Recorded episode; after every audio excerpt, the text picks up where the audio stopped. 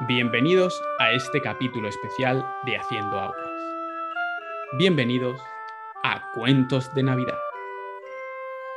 Y estamos en este especial Navidad de, Haciendo Agua, el que puede ser quizá nuestro último capítulo de la temporada.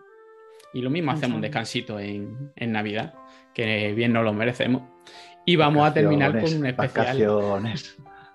Un especial Navidad eh, este año no vamos a hacer cena de Navidad tampoco por tema de COVID, así que somos gente responsable.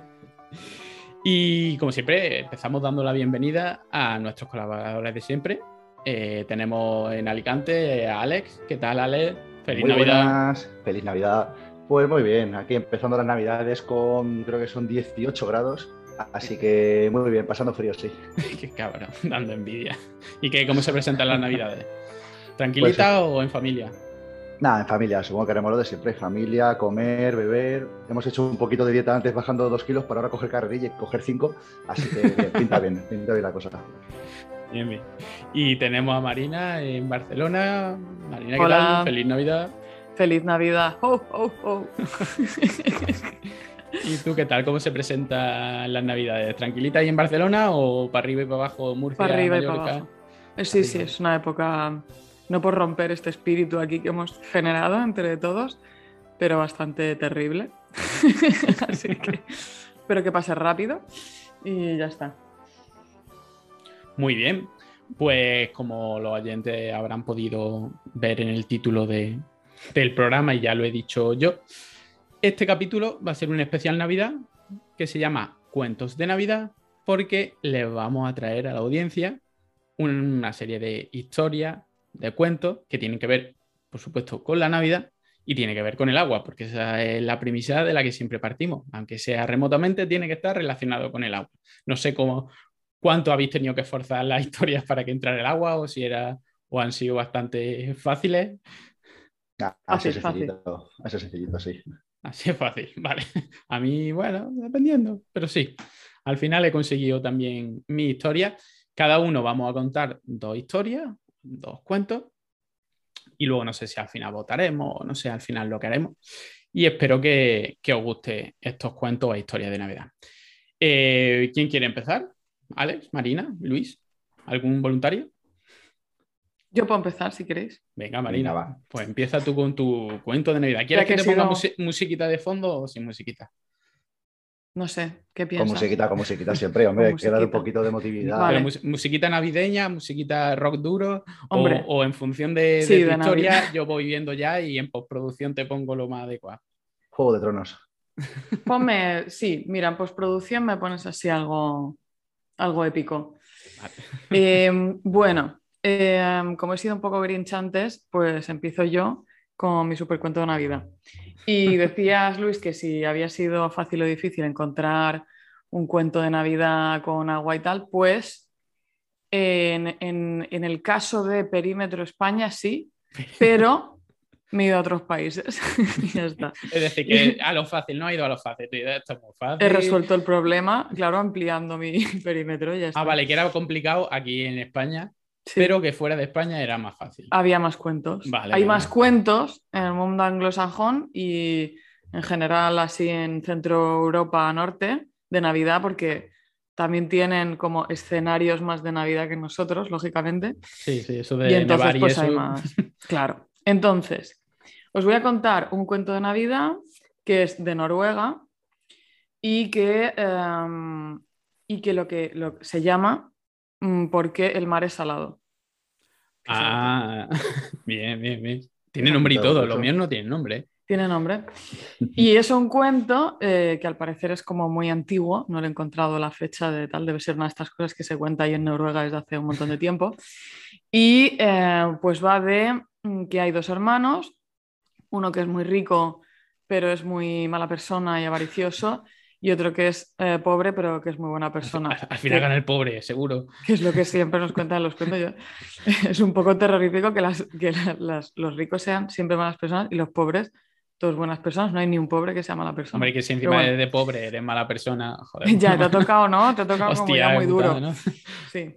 Pero bueno, el caso es que pues el hermano rico era pues esto, ¿no? Un tío bastante avaricioso y tal. Y bueno, eh, ayudaba a su hermano, pero un poco relativamente. Y entonces eh, llegó, la, llegó la Navidad y el hermano pobre, que no tenía nada que poner en la mesa eh, de Navidad ese año, como muchos otros años, le pidió al hermano mayor, oye, y a, su hermano rico le dijo, oye, pues ¿me podrías ayudar? ¿Me podrías dame dar algo? Dame algo. Hermano, dame algo. y entonces el tío le dijo, mira, porque estaba ya harto, Dice, mira que siempre me estás pidiendo, eh, mira, te, daré unos trozos de tocino si te vas al infierno. Y entonces el, hermano... Yo no aceptaría, pero bueno. A ver. Hombre, yo por unos trozos de tocino... Él, era una forma de hablar. Ah, vale, vale. Porque era, un poco, pues a cajas destempladas este señor. Pero el, hermano pobre, efectivamente, como os ha pasado a vosotros, ah. se lo tomó de manera literal. Y entonces, pues fue con sus trozos de tocino y echó a andar buscando el infierno porque bueno, pues su, hermano se lo había dicho, ¿no? Y entonces él entendía que era el justo pago. Y entonces andando, andando, eh, se encuentra con un anciano y, el anciano le dice, oye, pues ¿dónde vas? Eh, estás aquí, ¿no? En medio con un trozo de tocino. Qué tocino más rico, qué buena pinta. ¿Qué sucede? Mm.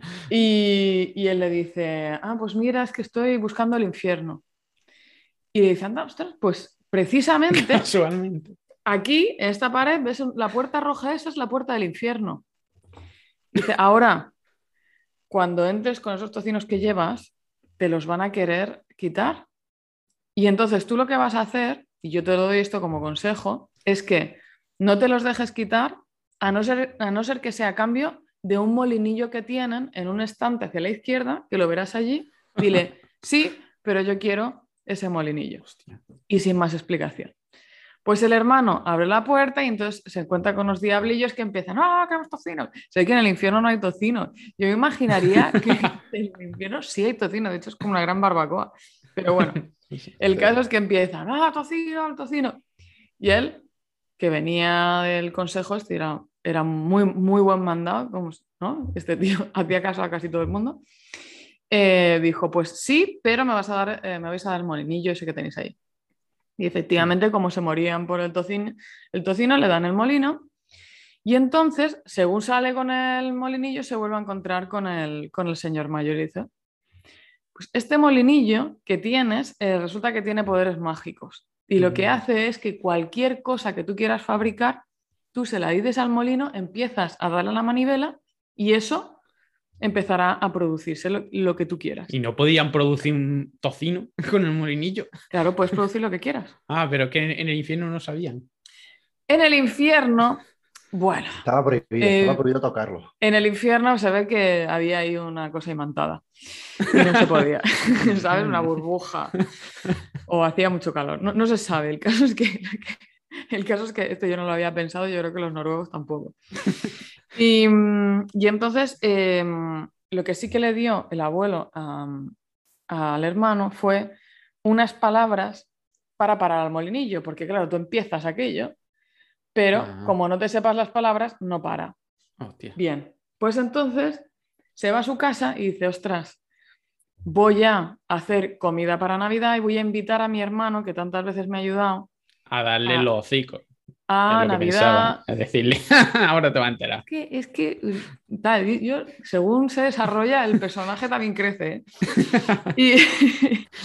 Y, entonces, em, pues se va, pavo con manzana, venga, pues pavo con manzana, tal. Y entonces las palabras mágicas que eh, las tengo aquí son traski, crasti, trun.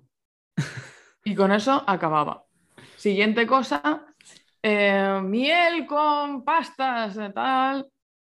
Y luego Trasky, Krusty, Trun. Esto me recuerda a mí a la Thermomix, cuando empiezas a echar cosas dentro de la Thermomix. Que sí, es un poco Thermomix. es, un, es, un, poco Thermomix, pero con un, termo, un temporizador manual. Sí. Y, y entonces, eh, pues claro, viene el hermano y claro, el hermano se muere de envidia. O sea, porque el hermano era mala persona, no se podía alegrar por, por el otro. Y entonces insistentemente le pide al hermano que el molinillo donde ha sacado esta, esta super cena y, tal, que se lo tiene que vender. Y entonces alega todas las veces que le ha ayudado tal, tal, para, para que el hermano le dé el molinillo. Y efectivamente, al final el hermano acaba cediendo y le vende a su hermano rico el, el molinillo por mil monedas de oro, que yo pienso que hoy valdrían bastante. Ostras, En ese momento pues era una cosa que estaba, Que estaba bastante bien, pero hombre, no vale lo del molinillo, el molinillo valía mucho Joder, más, evidentemente. Tú, tú ir al molinillo, molinillo, mil monedas, monedas de oro. Hazme oro. Triqui, truqui, oro. tr- tram, pram. Bueno, Y- Luis, es que yo creo que es solo comida lo que puedes hacer, ¿eh? Ah, pero bueno. vale. Y Monedas de oro de esas de chocolate. De chocolate. sí, mucho mejores. Pues entonces, ¿qué es lo que pasa? Que el hermano pobre no le dice al hermano lo de las palabras. Ah, Le vende el molinillo, pero no le dice lo de las palabras. Otras aquí empezamos a ver que era pobre y que era buena persona, pero no tanto. O sea, Bueno, lo de buena persona hasta que le toca Era más o menos buena, era buena persona mientras no tenía remedio, ¿sabes? Pero cuando podía elegir ya, ya era otra cosa. Y entonces, pues claro, el, el hermano se va para, para su, para su casa y le dice al molinillo arenques con arenques ahumados. Y entonces aquello, claro, arenques ahumados, arenques ahumados, no para lo de arenques ahumados, los arenques ahumados empiezan a desbordar la ciudad hasta que llega el hermano. Y entonces el hermano dice las palabras mágicas sin que le oiga el, el otro para aquello y el hermano dice, quédatelo tú, yo esto no lo quiero, esto es una locura, llévate este trasto infernal. Y entonces esta historia de que se había inundado una ciudad con arenques llega muy lejos. Claro, porque Ah, que se había inundado la, la ciudad entera con la arenque. ciudad entera con Madre arenques. Madre Claro, mía. aquello había Tía, vuelto... qué pestazo. Eso te que oler. Sí, bueno, pero es Noruega y hace frío y entonces es tonto. Está La como un poco la en un frigorífico todo. Claro. Y entonces llega a un, a un mercader que se dedicaba a comerciar con sal. Y claro, cada vez que tenía que ir a recoger sal de tierras muy lejanas y traerlo para hacer todas las conservas y todas las cosas ahí en Noruega, pues claro, tardaba muchísimo, eran empresas, eran proyectos súper arriesgados en los que tenía que ir, perdía buques, perdía, bueno. Y dijo, ostras, qué buena idea yo tener esto para fabricar sal y no tener que irme a ningún otro sitio. Y entonces llama al hermano pobre y esta vez le ofrece una, suma multimillonaria al, al hermano para quedarse con el molinillo. Y el hermano ya veo la táctica Ya es que otra ya, vez, ¿eh? es que Se ya- ve venir. ya ¿eh? se ha metido las manos en la masa, ya no puede salir. Y, y entonces, pues, pues nada, eh, se la vende por mucho, por mucho dinero. Ya está, llévatelo. Y entonces el, el mercader, pues muy encantado, se pone ahí en su barco y empieza a decir, sal, sal, claro, sal, sal, sal. No para de hacer sal porque no tiene las No palabras Para de salir. mágicas, no para de salir la sal. Y hasta este entonces, en es- hasta ese momento, el mar era dulce. En ese momento el mar era dulce. Ah. Pero no pudo parar el molinillo y el molinillo está todavía en el fondo del mar porque el barco totalmente se colapsó debajo de toda esa, de esa sal y se hundió. Y hay un molinillo que está en el fondo del mar generando sal y haciendo que el mar siga siendo salado. Y cada vez más salado. Uy, qué bonito. Qué Y este es el cuento de. Navidad. Qué guay. ¡Bravo, bravo! Bravo. Bravo, bravo, bravo. Ay, qué bonito. Ya decía yo, digo, pues es que se me había olvidado lo de por qué la mar era salada al del principio y digo, ¿y de dónde está aquí la sal? Digo, el agua, aquí. Pues ahí. Pues muy bonito. Entonces de Noruega, algo, ¿no? algo me fallaba. Esto Hay es molin- Oye, ¿y si hacemos una expedición para buscar el molinillo? Mm, Se podría hacer, pues supongo que, claro, la, la sal cada vez estará más concentrada en un sitio y podremos. Gradientes de salinidad. Sí, sí. Yo creo que sí, vamos a pedirle a Elon Musk millones para, para esta empresa. Bueno, ¿qué tal, Ale? ¿Nos cuentas tú uno de tus cuentos? Venga, a ver, estoy decidiéndome, a ver, porque tengo dos. Uno que es cuento, cuento, que lo podría contar rollo como si estuvierais ahí para dormiros y posiblemente os durmáis. No, no, no, que no se duerma nadie. Es que a Marina lo ha contado muy bien, entonces es que es complicado. Y luego tengo otro que es más historia, que hay mil y una versiones y yo me he ido a una de Eurasia. Me he ido también al, quinto pijo. Fantástico, sí. Sí, sí, Has importado. Venga, venga, cuenta una historia. Venga, cuenta la historia de Eurasia. Vamos a contar la, la, de Eurasia, venga, nos vamos a Eurasia. Venga, venga, eh, bueno, esta historia, es que no quiero decir el nombre para no, para no develar lo que es, y que la gente luego no sepa si es verdad, mentira todas estas cosas. Eh, pero bueno, es eso, como que no se sabe si esto comenzó, si pasó en Eurasia o si pasó incluso en el norte de África. No está claro. Eh, por ahí hay muchas cosas, pero bueno, voy a centrarme en la, en, la de China. Y aquí lo que nos cuenta es que había un viejo carbonero que vivía con su esposa y que resulta que, que la señora pues también era muy, era muy mayor. Total. El viejo se llamaba Yoshiba, yo lo llamo Paco. Y Yoshiba suena un poco a electrodoméstico japonés. Sí, a mí, me sonaba marca de móvil, pero bueno, también.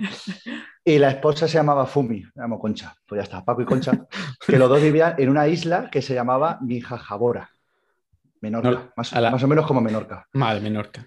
Paco y la, la isla perdiguera. Sí. Y es que resulta que en esta isla nadie tenía derecho a morir. O sea, no se podía morir nadie en esa isla. Entonces, si había una persona que estaba enferma, lo mandaban a la isla vecina. Es decir, a la, Ah, vale, no es que fuesen inmortales, sino que no te podías morir ahí. No, no, no, claro, Es decir, si, te, ves mal, rollo como a la residencia, pum, pues cogen y te mandan fuera. Y, y si alguien moría por algo, mandaban el cadáver a toda prisa sin que nadie se enterara, a la fuera, y se iba.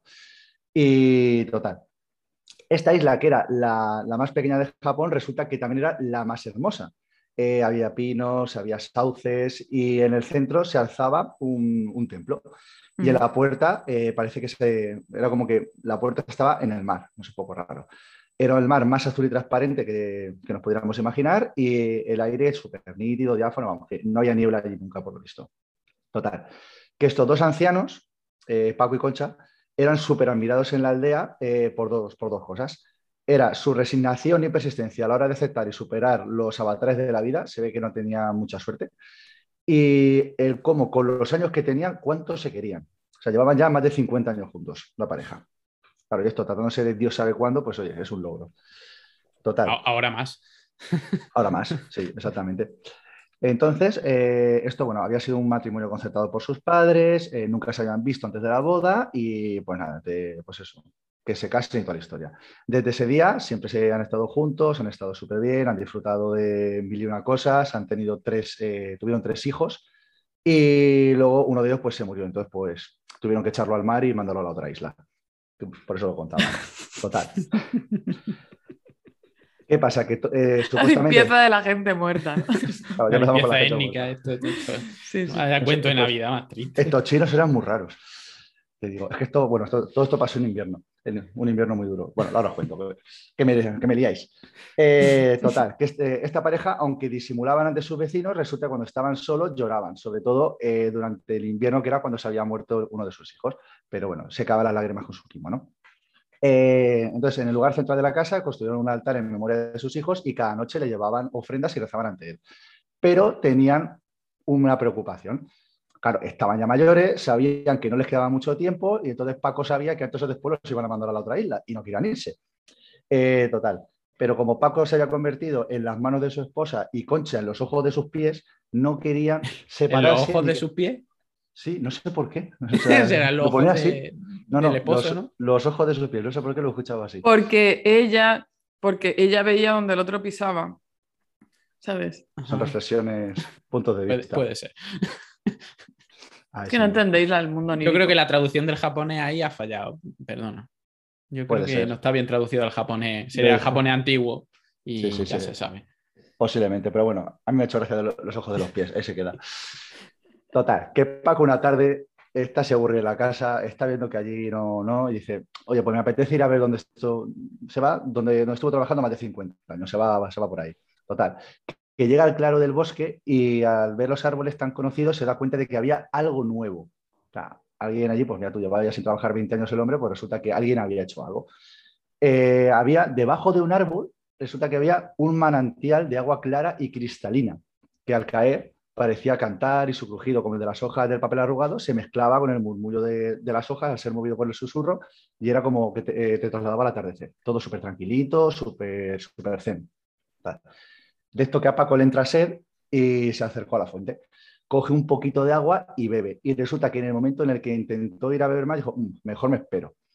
Eh, casualmente, en ese momento... Las A ver si me enfrío, ¿no? A ver si me enfrío. No sé que pase algo malo. Muy malo, que te pones a sudar y bebes agua del tirón y. Te puede dar algo. Y total, que en el momento en el que había bebido agua, se da cuenta de que sus arrugas se empiezan a ir. El pelo canoso se le empieza a volver negro y su cuerpo dice, bueno, me siento bien, me siento fuerte. Total, que ese agua resulta que tenía un poderoso misterio, un, o sea, un poderoso misterio que lo había hecho como rejuvenecer, no mucho, pero un poquito. Claro, El tío con un par, con ya no sé tenía 80 años por aquel entonces, cogió, eh, echó a correr para contárselo a su esposa y cuando se lo contó a Conchi, claro, no lo reconoce. Dice, pero tú quién eres, muchacho, tú quién eres, que a ti no te conozco. Dice, claro, ya cuando estaba cara a cara dijo, hostia, que eres tú. Que entonces se desmayó al recordar los años de su juventud, de la concha, pero, pero Paco la levantó, le contó lo que había ocurrido allí en el bosque y dice, bueno, pues venga, mañana por la mañana nos vamos para allá a ver qué pasa. Total. Que a la mañana siguiente Concha va al bosque. eh, Paco calculó que más o menos eh, sea dos horas lo que tardan en llegar por, la, por, la fuerza, o sea, por las fuerzas que tenían y todo eso.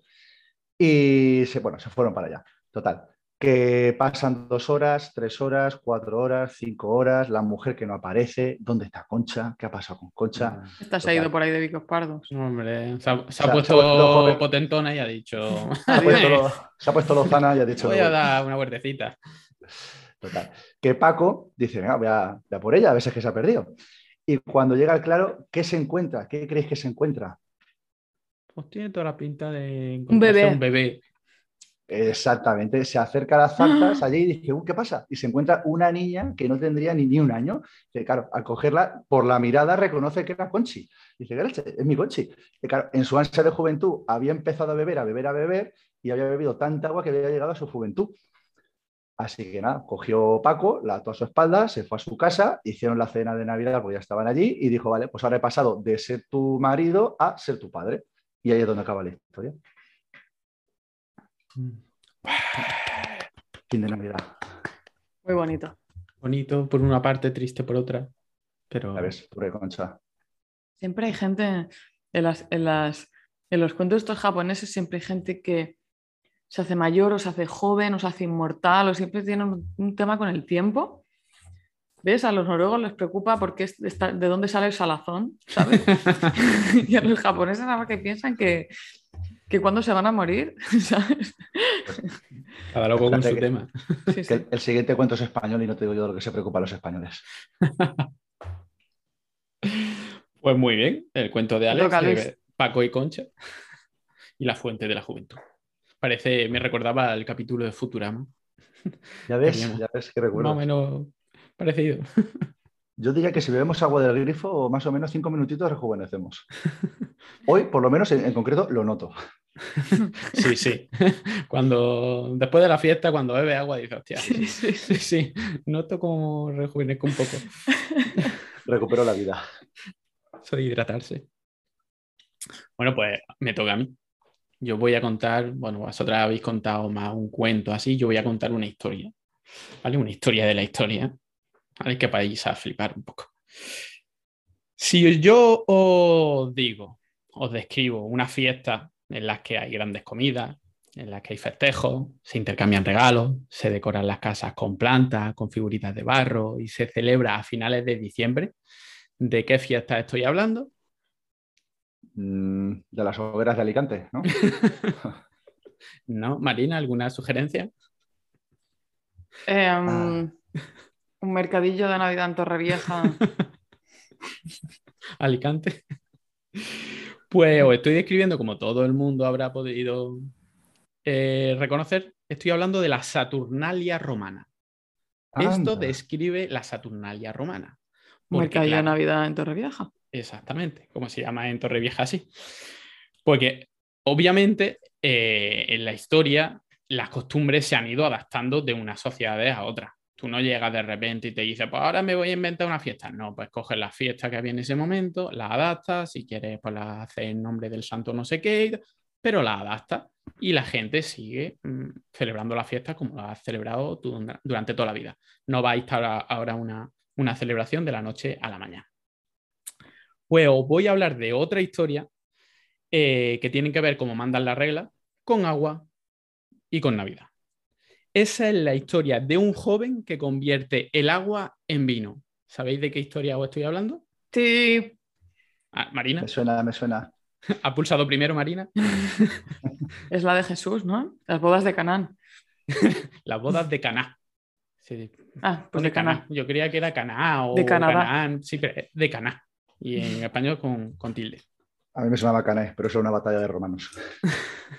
Y esta historia, para que si hay alguien que no sabe cuál es, eh, Jesús eh, acude a una boda, una boda de uno de los hijos de unos ricos, se acaba el vino en mitad de la ceremonia, entonces Jesús hace su primer milagro, por eso se llama que es la Epifanía de Jesús, que es cuando Jesús se revela, eh, se revela como una divinidad o como alguien especial y convierte el agua, habían llenado los toneles otra vez de agua, las convierte en vino y, de hecho el vino estaba mucho más rico que el vino, que el vino anterior.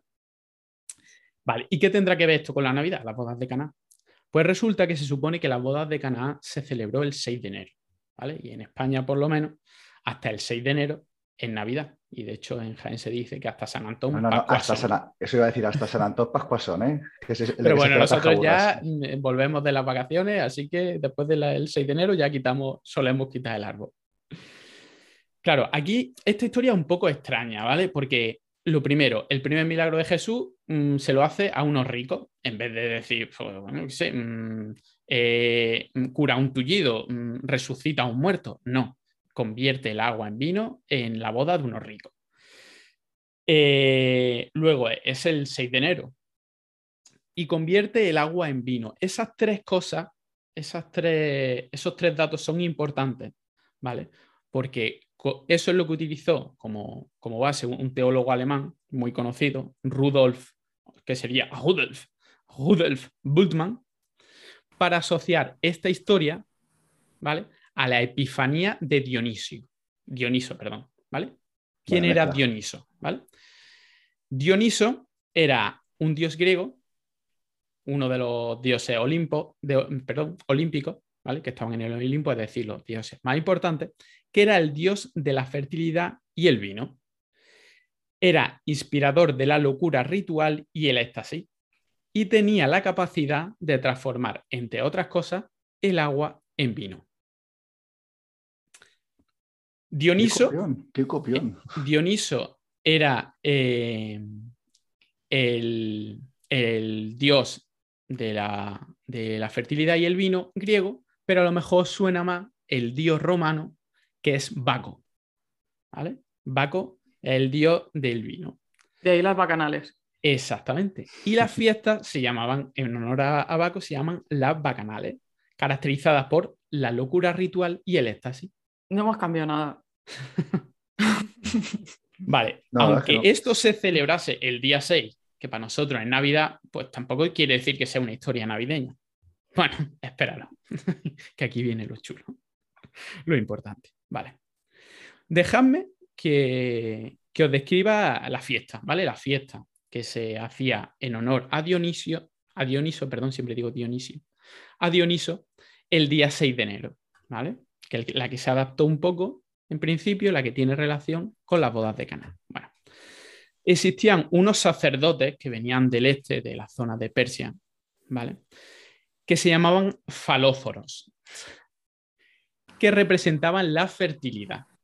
Ajá. Ellos eran encargados de llevar el falo, ¿vale? En las faloforias, que eran las fiestas consagradas a Dioniso. No sé por qué, pero eso me suena a típico gorrito que llevan en la despedida de soltera, que van así con un pene así. Pues así. no me extrañaría. No sé, Esto cada vez se parece más a San Fermín. También. Bueno, pues estos sacerdotes, sacerdotes de origen persa, en un principio, los falóforos, salían a la calle en la noche del 5 al 6 de enero. ¿vale? Y se guiaban por una luz que se colocaba en el tejado de las casas o los lugares donde se estaba produciendo una de estas fiestas, una faloforia, para bendecirla. En las fiestas ya os podéis imaginar, si eran faloforias, pero bueno, las conocemos más como bacanales, había pues de todo. Había mucho vino, que normalmente en la época se mezclaba con agua siempre. se comía carne cruda.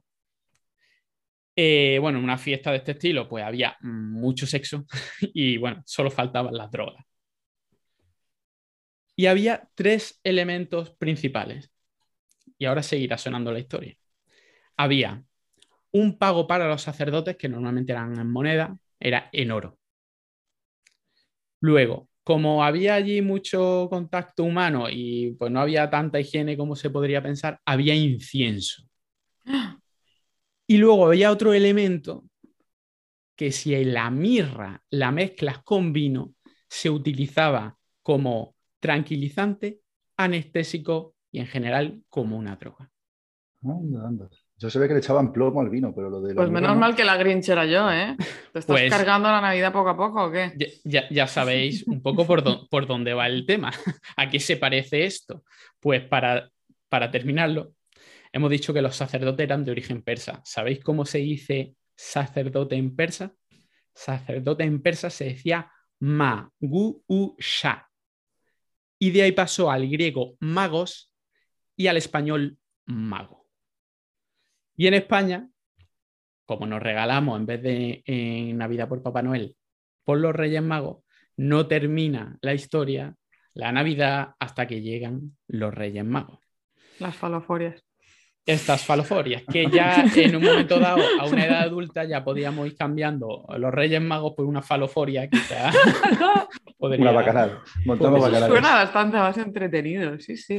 Pues, pues podría, podría estar. Y, otra cosa curiosa, otra relación curiosa de estas fiestas con la tradición cristiana, es que, claro, eh, en una fiesta con tanto sexo, de hecho, mm, había sacerdotes que iban para propiciar la fertilidad, pues se producían embarazos. Y claro, no siempre embarazos entre el marido y la mujer. Pero ¿qué pasaba? Que como se producía en esa fiesta concreta, cuando de ahí salía un niño, en vez de decir eh, o producir cierta suspicacia, se decía que no era hijo de quien fuera, sino era hijo de el espíritu de Dioniso, que os sonará también de otra historia de la Biblia. Así que esa es la historia que veis por qué cada, cada 6 de enero nos hacemos regalitos. Claro, pero alguien, alguien nació en septiembre, no en diciembre. Algo, algo, algo falla por ahí. ¿El qué? ¿Que alguien nació en septiembre, no en diciembre? ah, bueno, claro, sí, luego, luego puede decir, no, pero a mí no me sale la cuenta. Claro, claro, por eso digo. Tenía el niño. Algo, falla ahí. el niño, pero ya estamos en marzo. No, no, eso es que, bueno, que ha obrado rápido. Esto, esto está bien, ¿no? Para, para aquellas jóvenes ¿no? que se hayan ido a una fiesta, yo que sé, al Primavera Sound y tengan que explicar a su madre que de quién se han quedado embarazadas. Oye, del Espíritu Santo. Del Espíritu de Dionisos, madre. No es así inculta. Por favor.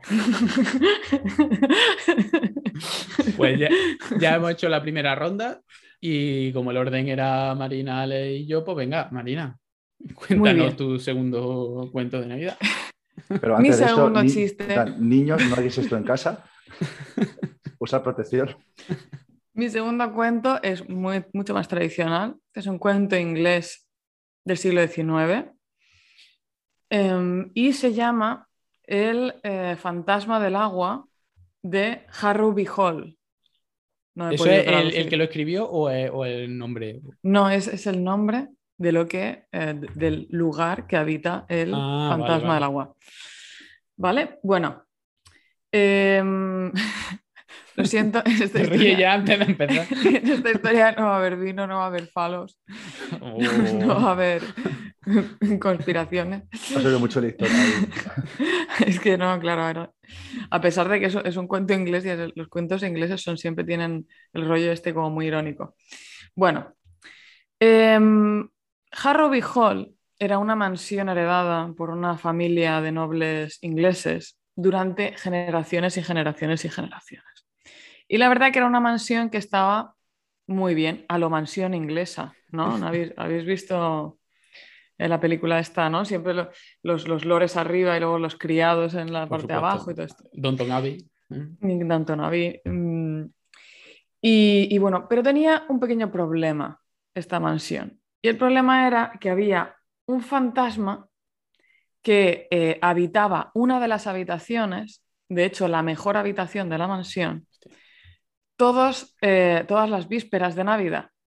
Ah, vale, solo, solo, se quedaba, solo iba a casa por Navidad. Como solo iba en vísperas de Navidad. vale, vale. Em, Sabéis que en Inglaterra eso de la Nochebuena no, no lo practican. ¿No lo practican? No, o sea, no hay fiesta el 24. Es, oh, qué triste. Es Christmas Eve. Ah, nada, es Christmas Eve, es el día antes de Navidad, no pasa nada. La gente está viajando para llegar a, a Navidad, estar a comer el pavo. Pero no hay nada. Yo, yo, los años que estuve en Estados Unidos fue horroroso porque el 24 yo lloraba y ya está. O sea, no, había, nada. una, vez, una vez fui a una misa de una de, una de estas evangélicas y tal, que, que era el cura era una señora. y esto fue bastante interesante, pero no hice nada más un 24. Bueno, el caso es que aparecía la víspera de, Navidad y se quedaba exactamente una hora en esa habitación. Em, era un fantasma que era un desastre porque era un fantasma totalmente acuático. O sea, era una señora mayor, eh, totalmente húmeda, que le iba saliendo agua como de todos sitios, tenía como unas algas que le colgaban, todo lo llenaba absolutamente de agua, llenaba de agua a la persona que estuviera en la habitación, todo lo oxidaba, es decir, era un fantasma súper desagradable porque estaba totalmente mojado. Normalmente lo que pasaba siempre con el invitado que estuviera en esa habitación. Porque seguían invitando a gente. Supongo que a alguien le caía mal, ¿no? Decías, tú ponte aquí que es la mejor. pasaba, pasaba esto. Oye, eh, dicen que en esa habitación hay un poco de moho. hay humedades, pero. Pero bueno, Inglaterra es lo normal. Y al final tal. Bueno, el caso es que normalmente lo que pasaba es que en el año siguiente, de una neumonía, ante la neumonía y el susto que se pegaba a la persona, pues solía fallecer. Esta persona moría. Susto neumonía. Sí, susto y neumonía, las dos. Era una especie de, COVID loco.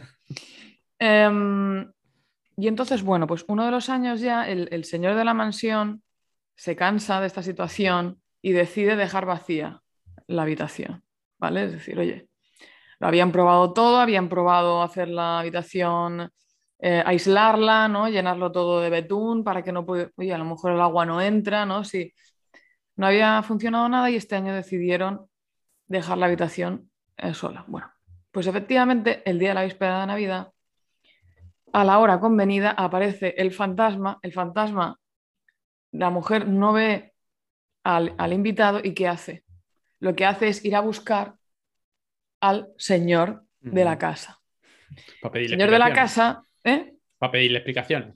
¿Dónde está mi invitado? es como by default. By default, si no está el invitado, pues vas al dueño. Es como un poco llamar al casero. Pues entonces eh, el señor en cuestión estaba tranquilamente ya, o sea, pensando ¿no? que había conseguido deshacerse de esta pesada de la fantasma.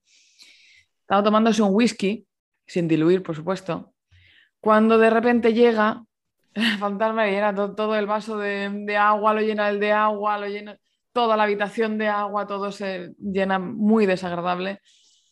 El señor eh, se pega el susto de su vida, se pega y se cae eh, inconsciente, pero rápidamente se levanta porque él era un, un lord inglés de estos muy, ¿no? masculino y no podía permitirse que la fantasma le viera perder los papeles. ¿Qué iban a decir los ¿Qué iban a decir? O sea, que él era el dueño de, era el dueño de la mansión, que era esto, que la, que la fantasma que venía pues le, le impresionaba de esta manera.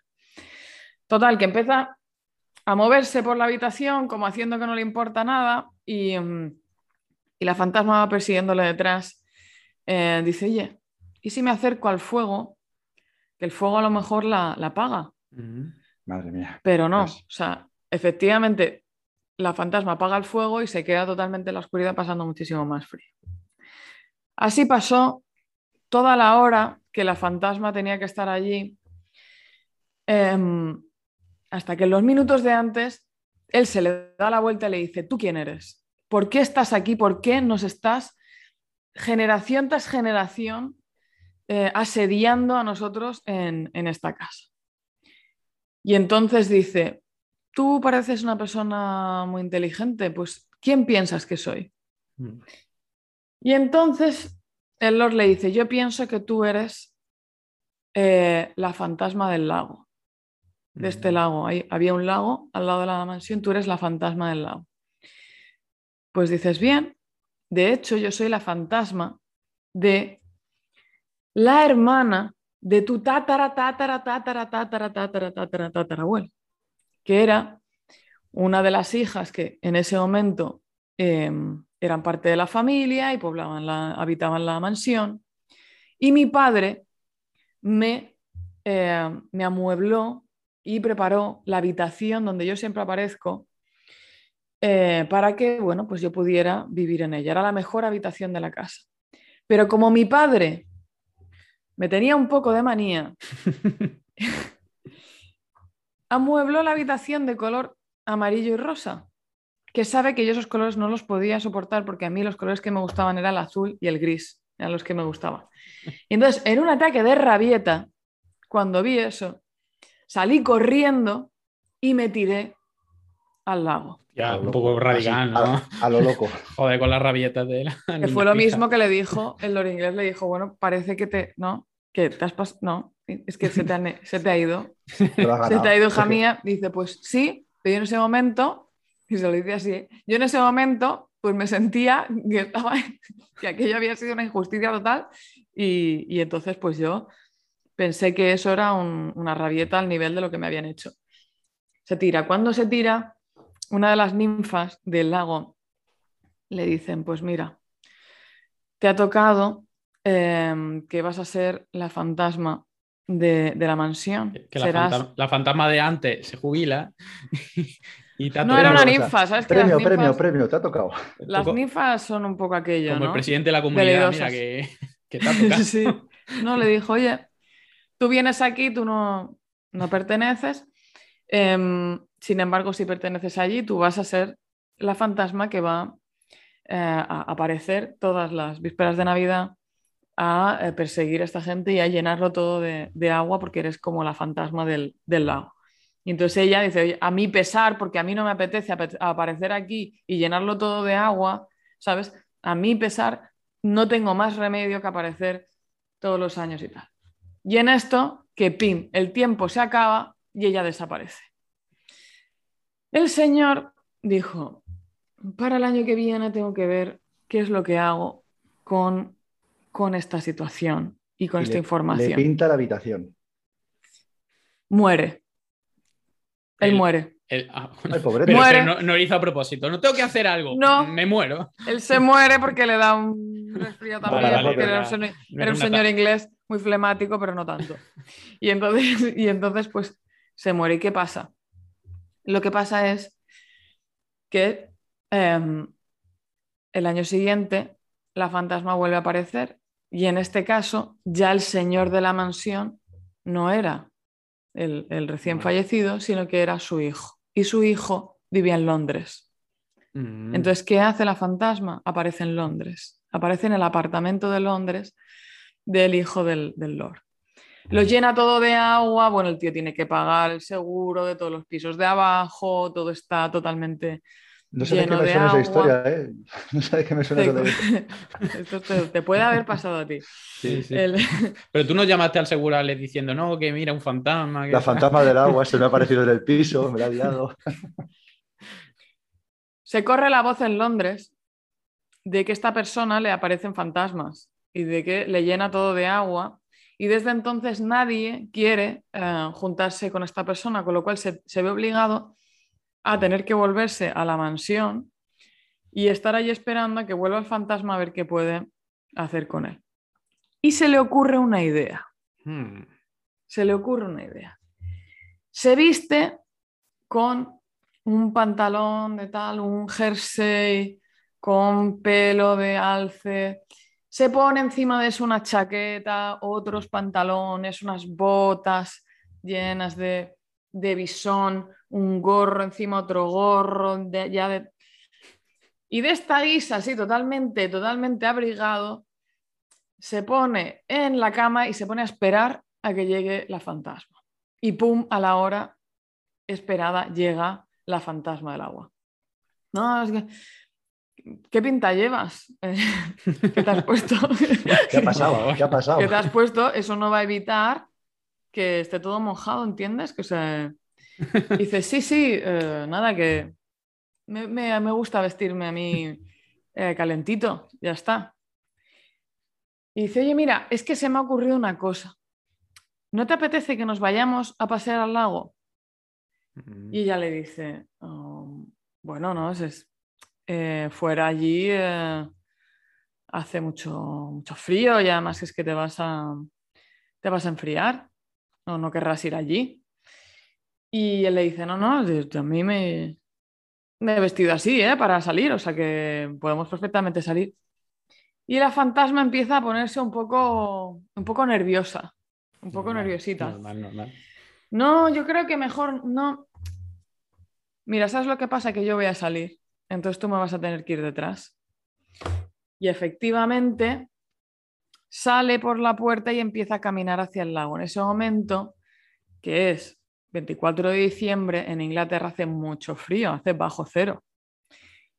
Y no han pasado ni 15 minutos que están andando hacia el lago que la fantasma empieza a decir, espérate, que se me está congelando la pierna y me está costando seguirte.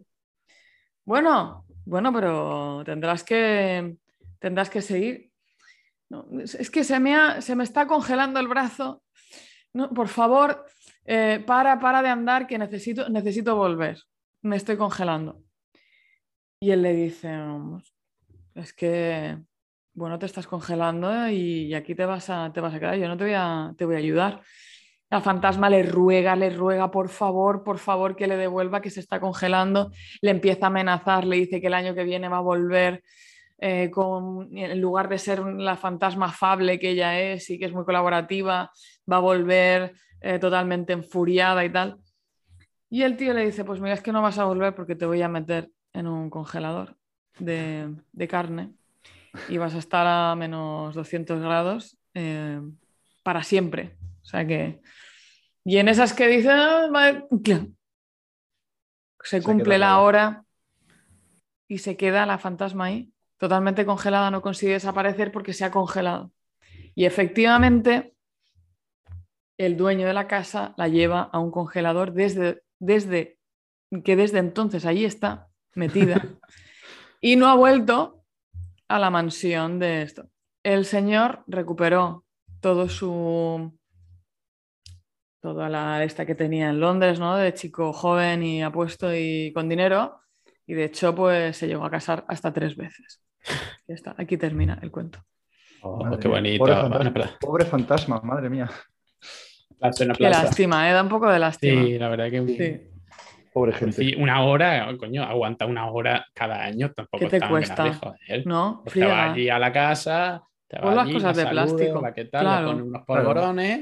Un, un anís, cantáis unos villancicos y Claro. Ya está, claro. Sí, da un poco de. Sí, es un poco innecesario. Yo si creo que si le, vamos- hubiera, si le hubieran pintado la habitación, a lo mejor se le hubiera pasado.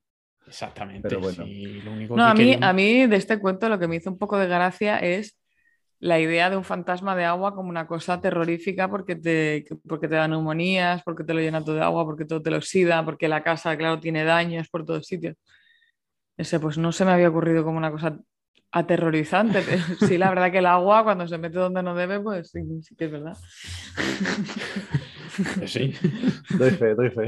No había escuchado yo nunca un fantasma del agua. Ya ves, qué cosas. Bueno, vale, ¿qué tiene? Vamos para allá. Aquí os voy a contar una historia del año 1861. Me he ido yo también al siglo XIX, pero yo estoy de- en España. Una historia que hemos adaptado. Vamos a ver. No digo el título tampoco. Pero bueno, seguro que la conocéis, porque se estudia en, la- en el instituto, seguro que la habéis estudiado. Cuando éramos jóvenes. Total. Debemos haber estudiado otra cosa, es que estuviéramos prestando atención o que nos acordemos. Eh, Exactamente, sí, porque yo ya no me acordaba de, de que me la leí. Eh, pues nada, resulta que esto era una mañana así muy cerrada de invierno, ya pues el veintipico de diciembre, y un reno que va por ahí herido, que no hay duda, le han dado, y En se va España, un, re- arrastrando. un reno herido. ¿Aquí hay Sí, reno? reno. Aquí hay renos, sí, sí, ¿Sí? Pocos, pero los hay. Hombre, por lo menos en, eh, en la casa de Papá Noel del Castillo de, de Santa Bárbara de Alicante hay renos. Falsos, pero los hay. Total. Que va por ahí el reno herido y pega un salto, ¡pi! salta unas zarzas y, y se esconde. Y dice, alto, alto todo, alto todo el mundo. Eso grita Luis el Montero. Y el señor le dice, pero ¿qué haces, imbécil? Que está la pieza herida, vamos a por él. Como encima, dice, para una que le doy en todo el día, déjame que vayamos a por él. Dice, hombre, señor, yo que usted no seguiría. Dice, ¿pero por qué? Dice, hombre, a, eh, dice, a partir de este camino lleva a la fuente de los álamos. A ver si ya va sonando la historia. Dice, una fuente eh, en cuyas aguas habita un espíritu del mal, que no es la fantasma de Marina, esta es otra. Dice, eh, yo que tú no iría, pero ya verás. Total, que el, señor se enfada y dice, pero ¿cómo voy a dejarlo perder? Dice, ¿cómo voy a perder yo esta pieza? Dice, yo tengo que ir a por ella sí o sí. Total, que al final empieza, empieza a tirar para allá, se va el solo con su caballo eh, y van para allá como un huracán. Y nada, el Montero Luis pues le va siguiendo así con la vista, pero ni se atreve a pasar y dice, aquí seguro que va a pasar algo. Y nada, al final le dice, oye, el Montero dice, ¿lo habéis visto? Porque iba, iba, como, con mucha más gente. Dice, yo le, yo he intentado que no se vaya, él se ha ido, él verá. Y nada, pasa un par de horas y entonces vuelve el señor con su reno, pero la cara blanca, blanca, blanca, blanca y sin decir absolutamente nada. Y pasan los días y ya por fin Luis el Montero se te va a preguntar a su señor dice, oye, eh, ¿qué pasó? O sea, desde, el día del reno, eh, vamos, no sabemos qué te ha pasado, eh, algo como si hubieras visto una bruja o algo. Dice, ya no vais a los montes, sino que vais vosotros solos, desaparecéis y no sabemos qué es lo que pasa con vosotros. Dice, ¿qué os ocupa tantas horas al día por ir perdido? Y total, que el jefe le dice, tú que me conoces y has vivido las faldas persiguiendo a las fieras, y en tus errantes excursiones de cazador subsiste más de una vez en la cumbre, dime, ¿has encontrado alguna vez una mujer en medio del bosque? Dice, y claro, se queda así, él dice, ¿una mujer en medio del bosque? ¿Qué hace una mujer por ahí perdida? Dice, sí, sí, sí, dice, cosa extraña, dice, pero mira, iba por allí cuando, y cuando fui a buscar al reno me encontré con, me encontré con una mujer. Dice, además, me enamoré de ella, así, amor a primera vista. Dice, total, que desde ese día está el, el señor eh, dice, voy todos los días en busca de esta señora. Eh, total, Luis se queda así un poco raro dice, ¿qué pasa? se pegó un golpe en la cabeza a mi señor, que, que está la gente tonta. Y dice, claro, ya el señor le dice, tú que conoces el sitio, dice, mira, hay una fuente que brota escondida en el seno de una, eh, de una peña y cae resbalándose gota a gota por entre las estalactitas de hielo que crecen al borde de su cuna. Estas gotas, al desprenderse, brillan y suenan como las notas de un instrumento. Yo creo que sí que se dio un golpe, pero bueno. Y continúa, dice, en el lago caen con un rumor indescriptible, lamentos, palabras, nombres, cantares. Yo no sé lo que he oído en aquel rumor cuando me he sentado solo y febril sobre el peñasco con los pies que saltan de estas aguas, pero la he visto.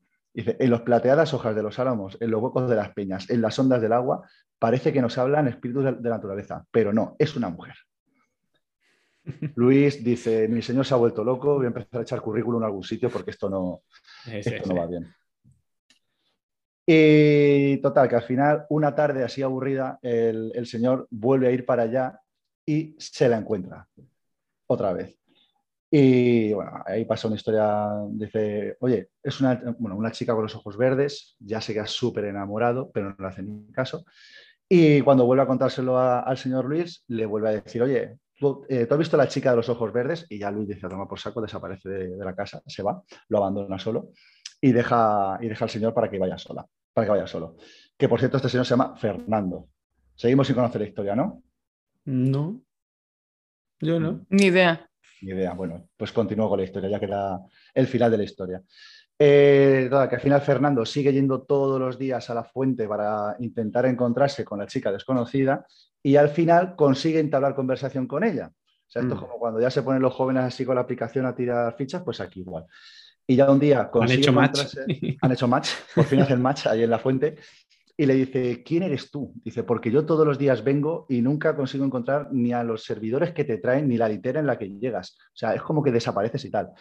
Cuando por fin acaba el, el señor Fernando de hablarle, ve que la chica pasa de su cara, aunque han hecho match, y encima se enfada y dice, oye, ¿pero por qué no me respondes? Dice, por favor, yo que te quiero, dime, dime qué pasa por tu mente. Dice, si es que eres una mujer. Y le responde la chica, dice, o un demonio, y si lo fuese. Chan, chan, chan. El, joven, el joven vacila, le empieza a caer así unas gotas de sudor frío por, por la frente, sus pupilas se dilatan y dice, hombre, pues si lo fueras, ya total de perdidos al río, pues te amaría. Te amaría igual y sin ningún problema tiramos para adelante, ¿no? Por aquel entonces la cosa estaba jodida. Y, ya la mujer le dice, Fernando, Dice, yo te amo más que tú me amas a mí. Eh, yo que defiendo hasta un mortal siendo un espíritu puro. No soy una mujer como las que existen en la tierra. Soy una mujer digna de ti. Ojo. Un poco loca, ¿eh? Sí, ha pasado de un extremo al otro. Sí, sí, sí. Desde, ser un diablo a ser una mujer, a ser un espíritu santo. Total, que mientras ella hablaba, el joven absorto se va acercando, se va acercando, se va acercando y la mujer de los ojos verdes prosigue y dice, ¿ves? ¿Ves el, limpio fondo de este lago? Dice, ¿ves las plantas largas al fondo? ¿Ves cómo se mueve todo? Eh, ellas nos darán un lecho de esmeraldas y corales y yo te daré una felicidad sin nombre. Total, que el, chico se empieza, Fernando se, se, va acercando más al lago para ver lo que le está diciendo esta la noche se comenzaba ya a extender, la luna por ahí que se veía también, un oh, oh. poquito de niebla. Fernando, no, no vaya, Fernando, no vaya Fernando, la luz. El flotador. Y mientras seguía anocheciendo, los ojos, los ojos de, la chica súper verdes brillaban en la oscuridad como fuegos fatos. Y, nada más que diciendo ven, ven para acá. Y Fernando que se va acercando, da un paso hacia ella, da otro, y de una siente los, los brazos de la chica flexibles, fríos, que le enganchan el cuello le da un beso y se la mete al agua. Y se coge y lo mete al agua. Y desaparece. Y nunca más se supo de Fernando. Dios. Moraleja, ojos que no ven, hostia que te pegas. Madre mía, qué, qué, final más triste. Un final muy triste para la Navidad. Yo, no sé qué le pasa a la gente en invierno con los lagos y los espíritus, pero. De verdad. Historia para no dormir. No, esto no son historias para niños. ¿eh?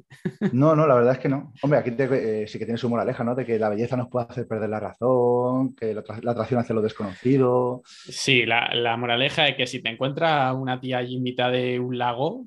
Con ojos verdes. Le pidas el pasaporte COVID. Exactamente. Date la, vuelta y, vete para tu casa, llama a la policía, mira a ver si hay un psiquiátrico cercano. Pues sí, pues sí. Ah, pues bueno, que sepáis que esta historia es de Becker, la de los ojos azules. No, no, azules no, perdón, verdes. que me dio. Este señor siempre le gustaban este tipo de cosas. Sí, sí. Trágicas y acaban con alguien muriéndose. Por amor, normalmente. El romanticismo clásico. Muy pesado, muy pesado. un poquito, sí. Algunas molan, pero otras son un poquito demasiado. De aquella manera. Un poquito creepy. Bueno, Luis. Cuéntanos. Pues queda mi última historia de la historia, porque esto también va de la historia. Vale, yo voy a empezar mm, con algo relacionado con el agua. ¿vale? Ah. ¿Sabéis lo que es el aqua vitae? ¿Os suena? ¿Agua en Italia? Agua en Italia. Ale, el micro, que no te escuchamos. Ah, perdón. No, que creo que es el agua que esta que venden en Mercadona, ¿no? Como los yogures que son así digestivos. Hay algo así parecido. Bueno, pues realmente el agua vitae, que se, traduce así del latín. Es un balneario. Del latín agua, agua de vida, Realmente se refiere a muchos tipos de bebidas que se, em, que se obtenían de la destilación del vino para utilizar eh, para hacer licores. ¿Perdona? Que cómo estás con el vino, hijo mío. Exactamente. Pero aquí ya damos un paso más, porque si el vino lo destila, ya consigues bebidas más fuertes. Como, próximo, podcast voy a proponer que hablemos sobre la destilación, de cómo se hace el vino, cómo se hace la cerveza, cómo se hace el whisky, que justo lo vi también el otro día. Pues mira. Apuntamos a destilados. Bueno, pues entre muchas bebidas porque incluso en, muchos países, en países anglosajones y demás, incluso si pide agua vitae, se refiere muchas veces al brandy. Entre muchas de estas se cree que tiene relación con el vodka, ¿vale? que en la lengua eslava es boda, que significa poca agua. Y hay algunas teorías que dicen que puede provenir eso del agua vitae. Bueno, pues en Rusia, como, como muchos saben, históricamente el alcohol ha sido muy, muy, muy importante y lo sigue siendo. De hecho, eh, se supone, bueno, hay, estudios que dicen que el 23,5 o el 23,8% de las muertes en Rusia están relacionadas con el alcohol. Así que el alcohol y el vodka concretamente es muy, muy importante. De hecho, incluso se dice que la revolución rusa se produjo cuando el último zar de Rusia prohibió el alcohol. y se dice que por una parte Em, eso cabreó a la población y por otra parte se dice que, bueno, que ese periodo los rusos estuvieron lo suficientemente sobrios para darse cuenta de cómo lo estaban tratando. Eso ya son interpretaciones. Si es que siempre que dicen que se pone la ley seca, siempre falla. Eh, al final sea donde sea, falla. Al final la ley seca termina siendo para los pobres, pero los ricos al final se siguen, siguen consiguiendo el alcohol. Pues la historia de, de Rusia con el alcohol mm, proviene desde hace muchísimos años. Y una de, de los hitos en la historia, de los primeros hitos en la historia que se conocen con la relación con el alcohol, así como muy, muy representativo, fue en 1987, Vladimir el Grande eh, decidió que iba a elegir una religión para Rusia. Entonces, eh, hizo mandar emisarios de las religiones más importantes para que le hablaran de su religión y poder elegir una.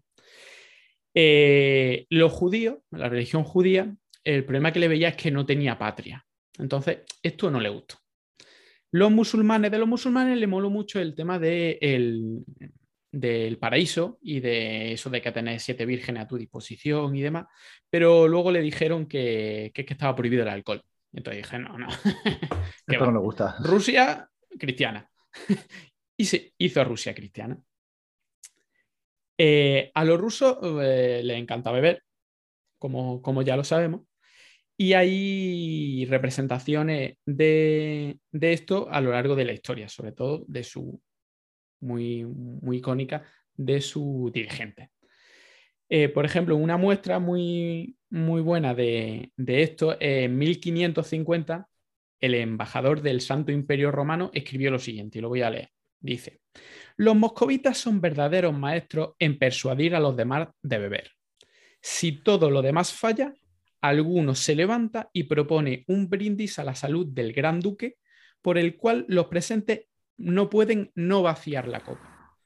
El hombre que propone el brindis se para en, el centro de la habitación, a rostro descubierto, declara lo que desea para el gran duque o algún otro señor, felicidad o victoria o salud, diciendo que espera que quede tanta sangre en las venas de su enemigo como líquido en su copa.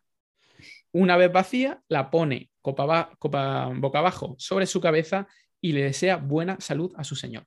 Y los demás tienen que vaciar sus copas. O sea, hacer un hidalgo, para entender. Exactamente. Son, y son obligatorios. Así que te puede, un ruso puede imponer a los demás la borrachera, y a él mismo, claro. Y esto se utiliza habitualmente en negocio, en diplomacia y en la política. La borrachera se ha utilizado como forma de control político durante toda la historia de Rusia. De Rusia. Os voy a poner algunos, algunos ejemplos. El primero, Iván el Terrible, que gobernó de 1530 a 1584. Obligaba a beber a todos los que formaban su gobierno, ¿vale? Lo emborrachaba y lo que hacían, que esto es lo que hacía este, pero hacían todos los gobernantes, eh, llevaba escribas que escribían todo lo que, está, lo que pasaba allí. Claro, con la borrachera. Pues, para luego estudiárselo al día siguiente, ¿no? Decía, los demás gobernantes, pues se le soltaba la. y entonces se lo decían al. En este caso a Iván el Terrible. Y al día siguiente, pues aplicaba los castigos eh, que considerara apropiados. Y tenía castigos bastante crueles y bastante originales. Había un castigo como, por ejemplo, soltarle oso hambriento a a los que se habían portado mal. Y hay uno muy original que es que cuando se iban a casa ya con una borrachera del copón, mandaba a, soldados del ejército a su casa, llamaban al timbre y le traían más bebida, más trago, que le obligaban a bebérselos de, del tirón, a hacer un hidalgo más, que decía que esto era especialmente cruel. Luego tenemos a Pedro el Grande, de 1675 a 1725, pero este decía, dice la historia, barra leyenda, porque aquí hay muchas leyendas sobre Pedro el Grande, que bebía eh, tanto como los demás. Cantidades enormes. Pero claro, era un tío que medía dos metros. Entonces, dentro de lo que cabe, podía ser que bebiera más de la media. Pero claro, es que eh, lo que se decía era difícil de creer. Por ejemplo, decía que se bebía una pinta de vodka y una botella de jerez para el desayuno y luego ya durante el día se bebía otra ocho botellas de jerez se decía que, que, creó, que creó la compañía alegre, ¿vale? Y la compañía alegre era como una especie de representación del gobierno, era como un club, y la única... Em, el requisito que tenía es que todo el mundo tenía que beber igual que Pedro el Grande. En su club cabían mil personas y su mono, porque Pedro el Grande tenía un mono mascota, y se decía que había brindis de vodka seguidos durante el principio de la reunión hasta que llegaba la comida para asegurarse de que todo el mundo llegaba borracho ya a la comida. Y es muy famosa la historia de su jefe policía de la policía secreta, que se llamaba Romodan Bosky, que se decía que tenía un oso amaestrado que estaba amaestrado para ofrecer bebida a la gente y si la gente le decía que no, estaba amaestrado para atacarle. Qué bueno. Así se la, se la gastaban los, gobernantes rusos. ¿Vale? Eh, bueno, yo no he dicho por qué esto está en relación con la Navidad, ni me lo habéis preguntado. Rusia siempre hace frío. no, personalmente para mí el brindis está muy relacionado con la Navidad, porque ese es el momento en el que te tienes que beber una copa de champán o de sidra, aunque a la mayoría de gente ni le gusta, y te la tienes que beber y tienes que brindar. Y a mí yo la relaciono mucho con Nochebuena, con, sobre todo con, con Nochevieja, la relaciono mucho con Navidad. No, pero yo voy a apuntar lo de brindis, hay que bebérselo entero, ponerse la copa en la cabeza y si te dejas algo que te caiga encima. Eso me voy a apuntar yo para, para esta noche buena y esta noche vieja, ya verás. Y bueno, seguimos con los gobernantes rusos, ya un poco más recientes. Tenemos a Stalin, que se decía que gobernaba con terror para toda la población, pero a que su gobierno lo gobernaba con terror y con embriaguez. Contaba Khrushchev, Khrushchev es el siguiente a Stalin, ¿vale? Date cuenta que es un hombre muy poderoso, pero claro, estaba por debajo de Stalin. Decía que Stalin invitaba a cenas casi todos los días, a cenas a los que no podías dejar de asistir, obviamente. Y allí se realizaban todos los brindis que como buen ruso no podías dejar de beber, porque era un brindis, era obligatorio beber. Hasta que estaban todos borrachos. Esto conseguía, primero, se enteraba de todos los intríngulis que podía haber en su gobierno y también enfrentaba a la gente eh, de su gobierno. ¿vale? Entonces le, daba una posición más de poder. Pero luego al día siguiente, claro, terminaban a las tantas y al día siguiente había que ir a trabajar y decía Khrushchev que la gente que se dormía en la mesa de Stalin eh, tenía un mal futuro. Stalin, claro, Stalin no era como Pedro el Grande. Stalin se decía que no bebía como los demás, sino que en su botella de vodka lo que había era agua. Eso es, lo, eso es lo que se decía, claro, para estar él controlándolo todo. Y se dice, por ejemplo, una, una, pincelada de cómo se bebía en esta, en esta reunión. Se decía que en el pacto Molotov-Ribbentrop de 1939, este era un pacto que se hizo justo antes de la Segunda Guerra Mundial entre Rusia y Alemania. Se hizo un pacto económico. Pues como se llegó, se celebró y se dice que se, eh, se hicieron 22 brindis antes de que llegara el primer trozo de comida. Pues imaginaros cómo estaban todos. Se cuenta pues también que Stalin desatascaba su pipa, la pipa de fumar, dándole golpecitos en la calva a Khrushchev. Que iba a ser el siguiente jefe de Estado de Rusia. Eso, es confianza. justo antes de ordenarle que bailara como un cosaco. Este era nuestro, nuestro amigo Stalin. Another fun day at the office. exactamente. Pero lo más chulo de todo era una cosa que se llamaba el brindis zarista. El brindis zarista es un brindis que eh, hacían los zares, y luego yo no sé si Stalin llegó a, hacerlo o simplemente no le hacía falta, que era que en un momento dado el zar se levantaba y hacía un brindis por un miembro de su gobierno. Si él hacía un brindis con vino, era una alabanza al miembro de su gobierno y todos estaban muy alegres.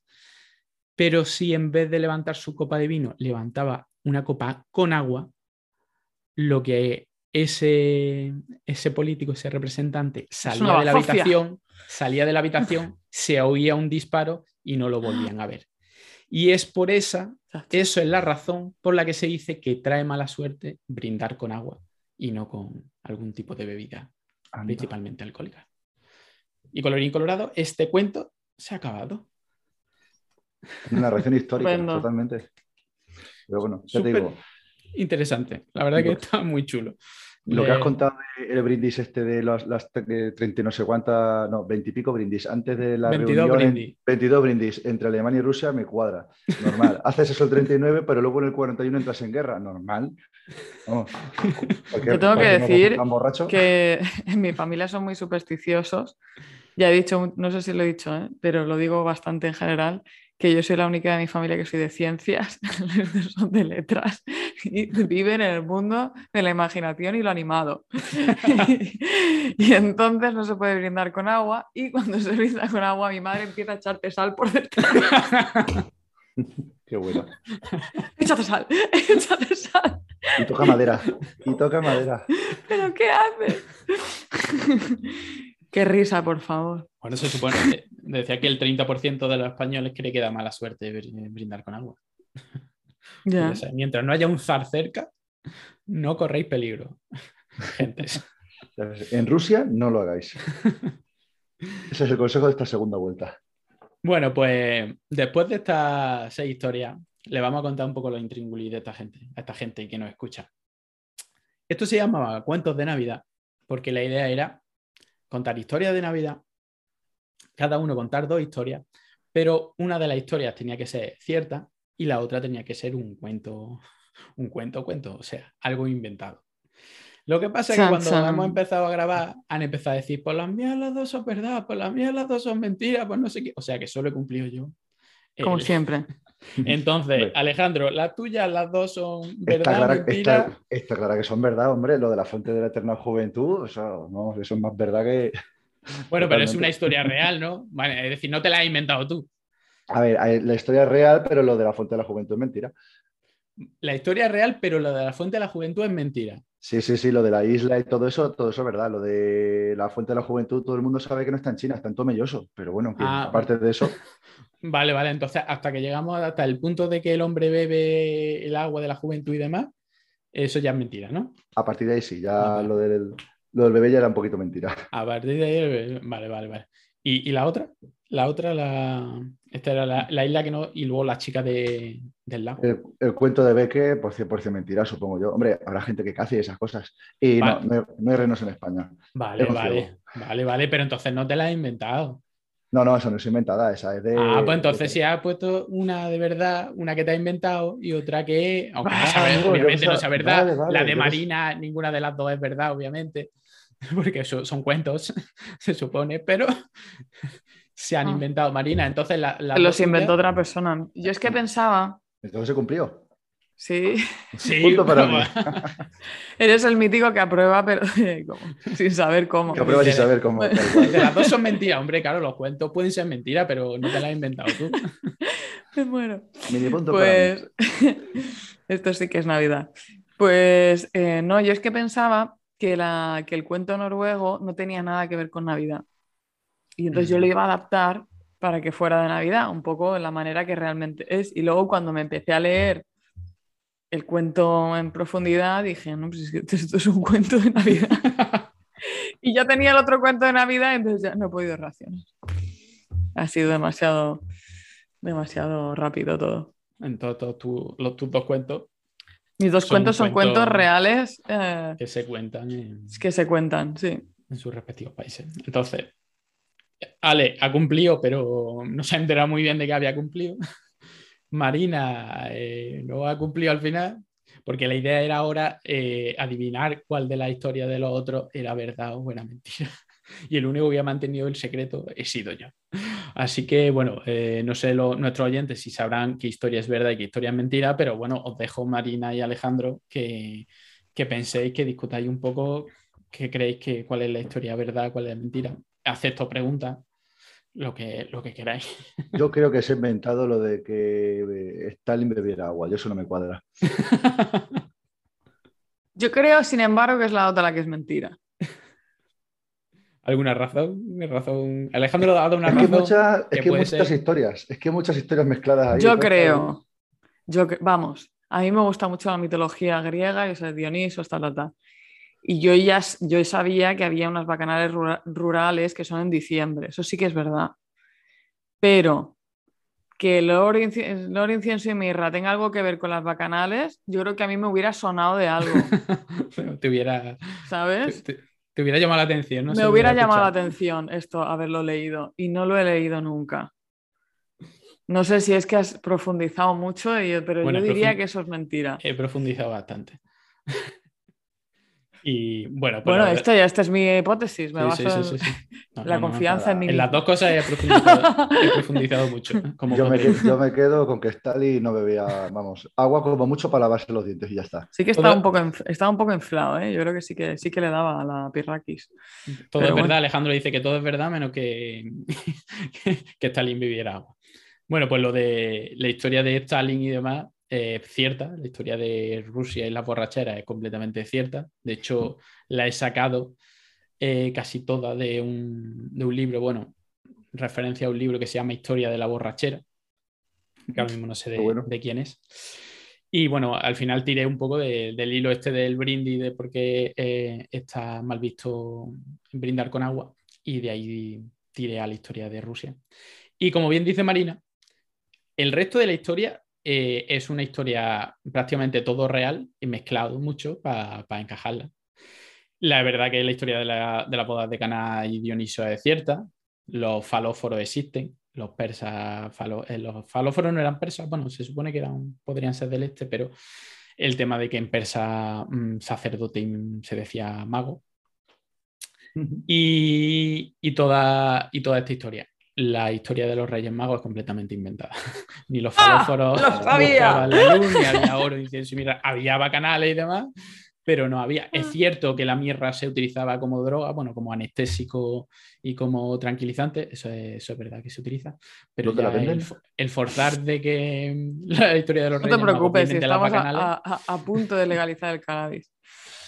en breve. Eso es completamente falso, pero lo de la relación de Dioniso con bastante con parte de la historia de la, de la Biblia y de esta historia es súper interesante y es completamente no, cierto.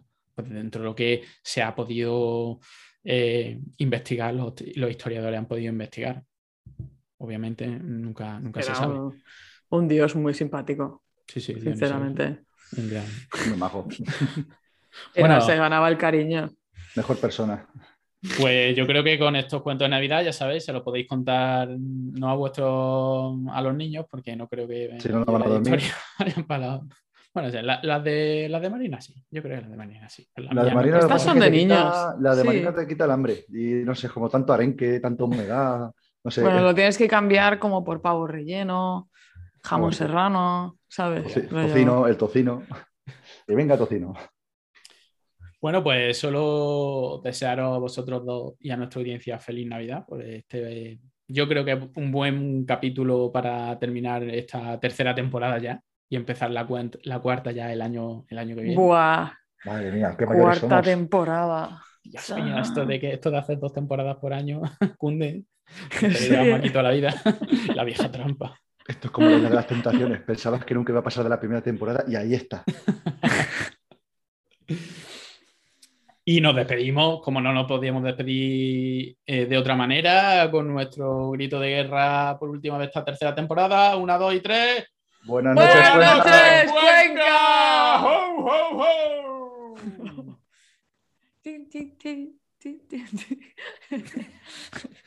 Merry Christmas. Merry Christmas, Manuel.